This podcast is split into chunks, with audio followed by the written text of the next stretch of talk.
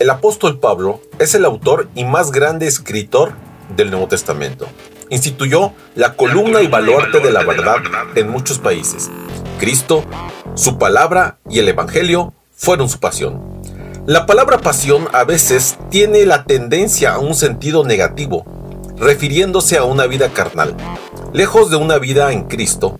Sin embargo, tiene también un significado sumamente positivo, como emblemático, bandera, identidad, propósito innegociable, un celo sin límites.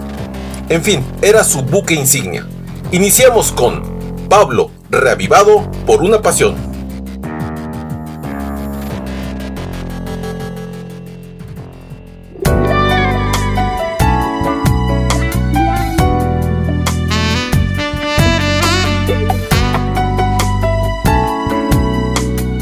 Tal familia y amigos? El día de hoy tengo el gusto de compartir las meditaciones sobre el apóstol Pablo tituladas Reavivado por una pasión. Hoy es jueves 26 de agosto y el tema para el día de hoy es absorber y difundir. La cita la encontramos en Colosenses 2.9 que dice así, porque en él habita corporalmente toda la plenitud de la divinidad. Muy bien, pues iniciemos. Según un estudio del Instituto de Estudios Religiosos de la Universidad de Baylor en Texas, Estados Unidos, para los encuestados, Dios tiene cuatro facetas. Autoritario, benevolente, crítico y distante. El Dios autoritario es el que está enojado por los pecados de la humanidad. Es un Dios vigilante de nuestros actos y castigador de nuestras faltas. Un 34% de los encuestados cree, cree que este es Dios, y están convencidos de que los huracanes, los tsunamis y otras tragedias naturales son la manifestación de su furia, de su furia divina en retribución de nuestras debilidades. El Dios distante es un artífice sin rostro, una fuerza cósmica que nos ha creado, pero que no se involucra en nuestra vida. Y esto es un 26% que reconoce esta cara de Dios. Por otro lado, el Dios benevolente es a la vez el que exige y es misericordioso establece códigos reglamentarios, leyes, pero eres a la vez comprensivo de nuestras falencias. Y esto un 24% es lo que cree. El Dios crítico reconoce todo, pero no interviene en nada, ni castiga ni consuela. Y un 16% reconoce así a Dios.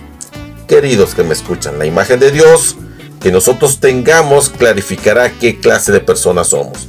Porque Dios hizo al hombre a su imagen y semejanza y el pecado ha llevado a que el hombre pretenda ser de Dios a su imagen y semejanza. En Cristo habita la suma total de la naturalidad y de los atributos, de los atributos de Dios. Los alcances de este término son ilimitados en un tiempo y espacio y poder. Solo en Cristo se encuentra todo lo que es de Dios. Es cada cualidad de la deidad, dignidad, autoridad y excelencia.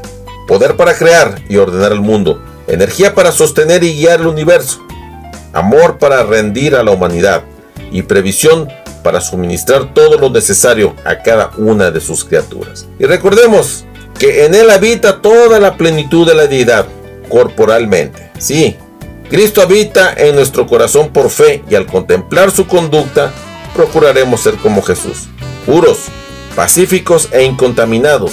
Revelaremos a Cristo en nuestro carácter. No solo recibiremos la luz y la absorberemos, sino que también la difundiremos. La simetría, la belleza y la benevolencia que había en la vida de Jesucristo relucirán en tu vida y en la mía. Y termino.